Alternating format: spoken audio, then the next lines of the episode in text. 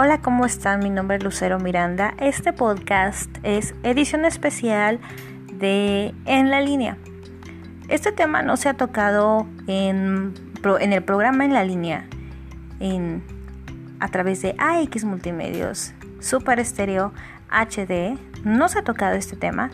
Entonces, en la línea, el tema que, que, que es digno de este podcast es qué hacer ante la crítica. Normalmente nosotros somos personas pues expuestas al escrutinio público independientemente de nuestras actitudes, de nuestras funciones y de nuestras actividades. Siempre, siempre, siempre vamos a ser eh, parte de un escenario público. Y como diría Aristóteles, somos un son politicón, un animal político o animal público. Este mismo depende a sus acciones y determinaciones y proyectos, siempre, siempre vas a dar de qué hablar. Entonces, en ese sentido, la recomendación más que nada que yo les doy es que independientemente hagas lo que hagas, como diría ese meme, hagas lo que hagas, eh, vas a dar de qué hablar, ¿no? De todas formas te van a criticar, ¿no? Entonces, pues lamentablemente el 80% de los seres humanos somos muy susceptibles a la crítica y a, los juicios de valor. Precisamente los juicios de valor son opiniones a veces infundadas, con poco sustento y curiosamente de personas que menos nos conocen. Y es importante cuando nos conocemos y sabemos nuestra capacidad. Es la única opinión, la personal y de personas que nos conocen de mucho tiempo la que importa. Entonces, existen muchísimas personas que ante el primer comentario se caen, se desbaratan y créanme que se necesita mucha inteligencia emocional y esto se los había comentado en, en quienes tuvieron la oportunidad de escuchar el programa de radio internet en la línea cuando hablamos de inteligencia emocional que precisamente el tema de inteligencia emocional va a ser digno de otro podcast, pues es tener esa fortaleza de tomar la crítica de quien venga. Que esa crítica de quien no ha construido nada es una crítica que su valor es cero, es nada, no existe. Entonces, la crítica que vale es la crítica de aquel que te lo dice en buen plan, de aquel que a pesar de que sea dura, te lo dice para evitarte problemas y que sean personas que realmente abonen a tu formación profesional y a tu crecimiento como ser humano. Entonces, precisamente tienes que ver de dónde viene la crítica. Es como dicen, pues yo tomo la crítica de, de donde venga o de quien venga. Entonces, dependiendo de quién la emite y con qué discurso es lo que tú vas a hacer. Si, bueno, yo en lo personal, yo soy una persona que no hace tanto caso a las a las opiniones de las personas que tienen mínimo, mínimo porcentaje en conocerme o que nulamente han entablado una palabra, un saludo conmigo y que me dicen, oye, es esto, oye, es lo otro, pues es como si eh, no me conocen. Entonces, ni uno mismo se conoce, por eso también uno no debe de ser tan duro consigo mismo. Sí exigente, porque a través de tus exigencias personales, tú te vas a medir tu capacidad. Entonces, es importante que nos conozcamos a nosotros y nuestros alcances para precisamente saber ser fuertes ante cualquier situación. Y te lo digo, si tienes alguna meta trazada, algún objetivo por consolidar, pero precisamente hay dos maestros de vida, aparte de un corazón roto, ¿verdad? ¿Cómo reaccionas ante los fracasos?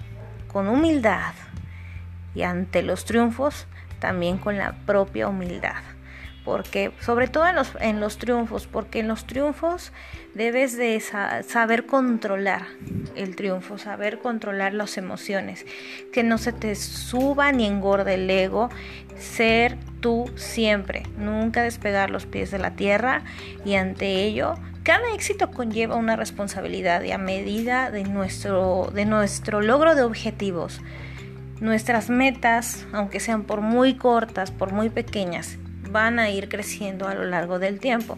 Y esto a razón de nuestra constancia y nuestra determinación. A razón de ello, tenemos que ser muy, muy humildes y sobre todo estar preparados para todo tipo de crítica. De la buena y que la buena esta no nos engorde el ego y de la mala para no, no mermar nuestras emociones y que no nos tumben y ser muy fuertes. Ojo, el hecho de ser fuerte no implica ser soberbio. El hecho de ser fuerte es de tomar la crítica de quien venga. Porque si nosotros nos tomamos las cosas muy a pecho o muy personal, vamos a ser muy susceptibles a, a todavía más críticas. Entonces, ¿cómo frenamos todo esto? Pues con la mejor actitud posible trabajando, siguiendo construyendo, seguir haciendo y seguir generando acciones, porque las acciones matan lengua, cortan la lengua, las acciones, las buenas acciones. Si tú trabajas, si tú eres dedicado, si tú le demuestras a, a quien te vea y a quien te critica, le demuestras tu capacidad, serás capaz absolutamente de cortar lenguas de dejar mudos aquellas voces que no tienen fundamento. Entonces, esa recomendación yo te doy porque tu amiga Lucero Miranda soy y no te olvides de sintonizar en la línea los lunes, los martes y los jueves de 4 a 6 de la tarde a través de Super Stereo HD líder en internet www.superestereo.com mx Yo soy tu amiga Lucero Miranda. Espero que este podcast de 7 minutos te haya ayudado y aportado muchísimo.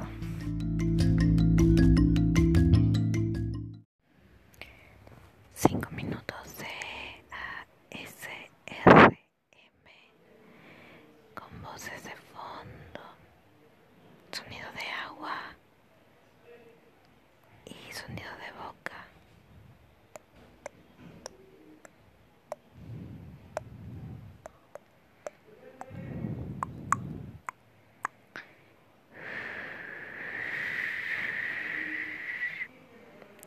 Hola, me llamo Lucero Miranda. Normalmente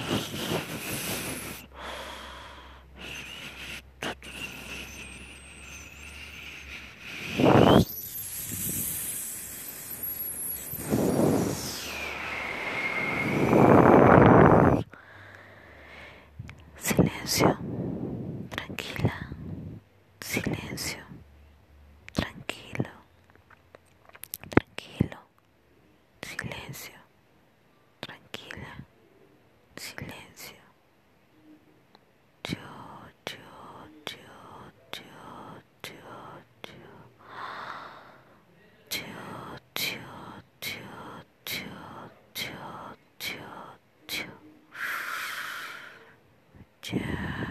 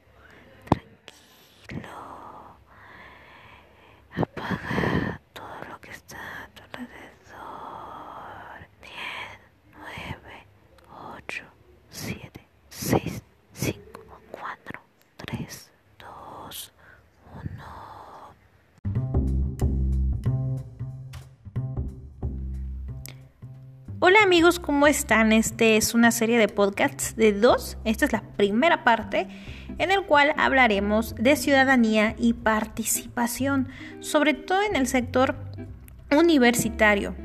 Bueno, cabe destacar que primero debemos de entender que este podcast es parte de la elaboración de un objeto de aprendizaje como parte de un recurso multimedia que tiene la intención de concientizar sobre todo de la responsabilidad de la participación y sobre todo de los procesos democráticos que vivimos. Y a lo mejor podemos pensar, ay, ¿para qué me sirve votar o saber esto? Es importantísimo. Eh, así como tomas decisiones en cuanto a qué carrera elegir, qué materia cursar, inclusive hasta la persona que te gusta, es súper importante. Sí, suena, puede sonar gracioso puede sonar a lo mejor fuera de lo común o que pueda ser para romper el hielo. Este tipo de analogías, pero es importantísimo. Entonces, hablar de ciudadanía y participación, para empezar, ¿qué es ser ciudadano y qué es ser ciudadana? En sí, es un concepto meramente simple. Entonces, debemos de comprender en el sentido estricto y sobre todo práctico. ¿Qué es la ciudadanía? Del mismo modo que otros términos que hemos trabajado en el Faro Democrático, cabe destacar que esta información es del Instituto Nacional Electoral. Cito, ¿eh? La ideal o el ideal del ser ciudadano o ciudadana es un concepto que surgió hace muchos años atrás y se usaba en la antigüedad para distinguir a quienes pertenecían a la comunidad política. Los ciudadanos del resto de personas que no tenían plenitud de derechos civiles y políticos, los pensadores de esa época, entre ellos Aristóteles, pensaban que las mujeres, los esclavos y los extranjeros no eran ciudadanos. La ciudadanía era solo para unas pocas personas y extrañaba una cierta visión elitista del ser ciudadano era considerada un privilegio para unos y pues bueno, entonces desde aquellos tiempos los pensadores pretendían definir qué era la democracia y hasta la fecha varios autores sobre el tema no logran ponerse de acuerdo. Bueno, más que nada esto es como una pequeña síntesis histórica pero también, ¿sabías que, que la Declaración Universal de los Derechos del Hombre y del Ciudadano reconocía únicamente a los varones y dejaba fuera a la comunidad a las mujeres? Por ello, en 1791, Olympe de Gouges proclamó la Declaración de los Derechos de la Mujer y de la Ciudadana. La declaración se convirtió en uno de los textos más importantes en la historia que lucha por el reconocimiento de los derechos de las mujeres, por sus ideas y por la crítica a la dictadura derivada del movimiento revolucionario. Olympe de Gouges fue guillotinada en 1793. Bueno, aquí tenemos una, un bagaje histórico también precisamente de cómo ha evolucionado la ciudadanía. Bueno, la verdad hablar de, estos temas, vamos a hacer lo más ameno posible. Pero en la actualidad, ser ciudadano o ciudadana significa ser miembro pleno de una comunidad y tener los mismos derechos que los demás y las mismas oportunidades de influir en el destino de la comunidad. Asimismo, supone obligaciones, que es lo que hace posible el ejercicio de los derechos. La ciudadanía se manifiesta y se hace posible a partir de tres dimensiones diferenciadas, siguiendo a Marshall primero por pertenecer a una comunidad que es fuente de identidad colectiva, nacional. Segundo, por la capacidad que tenemos de ser agentes participantes y decisorios a las instituciones políticas. Y tercero, porque supone cierto estatus legal, las tres dimensiones que se presentan interrelacionadas entre sí en el mundo real han sido destacadas como claves por diferentes corrientes filosóficas como el comunitarismo, el republicanarismo, el liberalismo, etcétera, etcétera, etcétera. Bueno, para no hacerla más larga, esto es ciudadanía. El papel que tú tienes en la sociedad, no solamente eres tú solo, sino que esas decisiones impactan directamente a todas las personas que conoces, a tu mejor amigo, a tu compañero, a tu maestro, a tu mamá, a tu papá, a todos. Por eso es muy importante no decir, ay, me da flojera la política. No, realmente ejercer la ciudadanía es cuando tomas decisiones por el bienestar en colectivo. Así que bueno, ¿qué te pareció este esta pequeña reflexión? Y esperamos que escuches la segunda parte referente a este tema.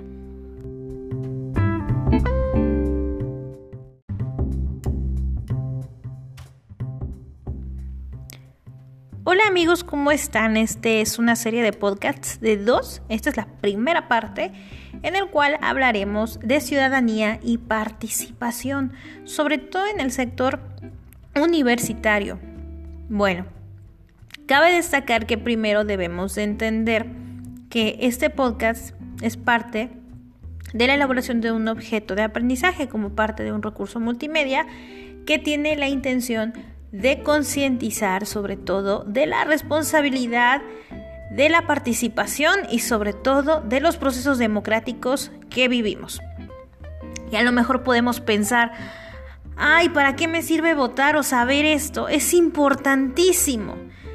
Eh, así como tomas decisiones en cuanto a qué carrera elegir, qué materia cursar, inclusive hasta la persona que te gusta, es súper importante. Sí, suena, puede sonar gracioso puede sonar a lo mejor fuera de lo común o que pueda ser para romper el hielo. Este tipo de analogías, pero es importantísimo. Entonces, hablar de ciudadanía y participación, para empezar, ¿qué es ser ciudadano y qué es ser ciudadana? En sí,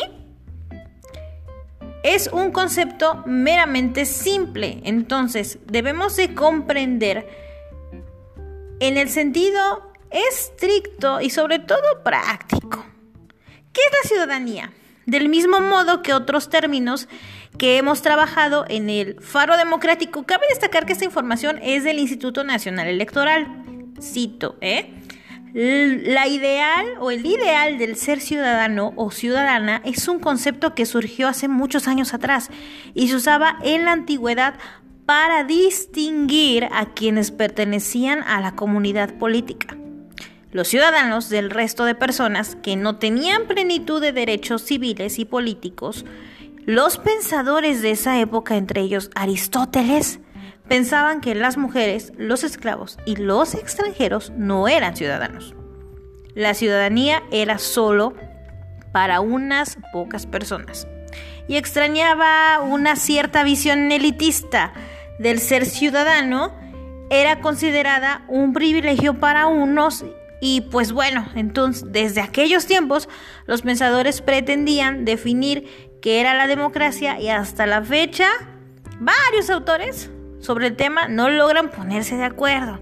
Bueno, más que nada esto es como una pequeña síntesis histórica pero también, ¿sabías que, que la Declaración Universal de los Derechos del Hombre y del Ciudadano reconocía únicamente a los varones y dejaba fuera a la comunidad a las mujeres? Por ello, en 1791, Olympe de Gouges proclamó la Declaración de los Derechos de la Mujer y de la Ciudadana.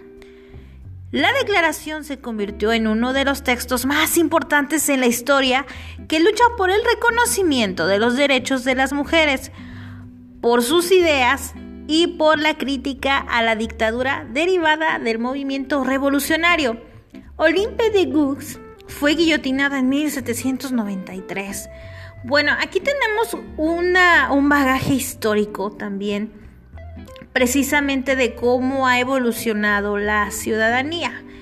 Bueno, la verdad, hablar de, de, estos temas, o vamos a hacer lo más ameno posible.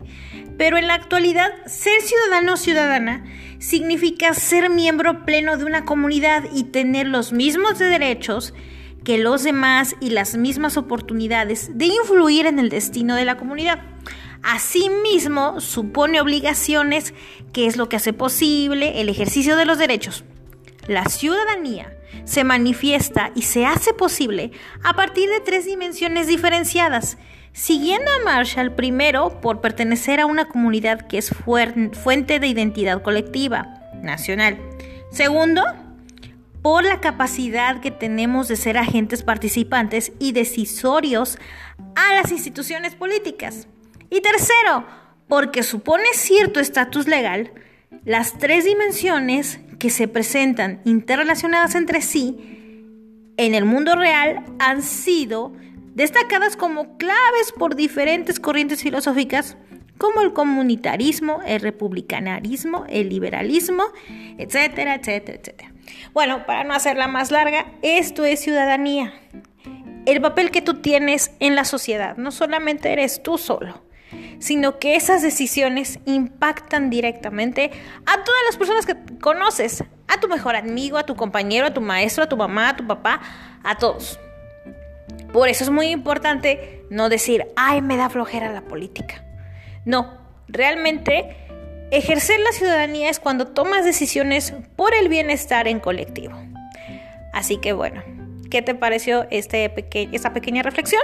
Y esperamos que escuches la segunda parte referente a este tema.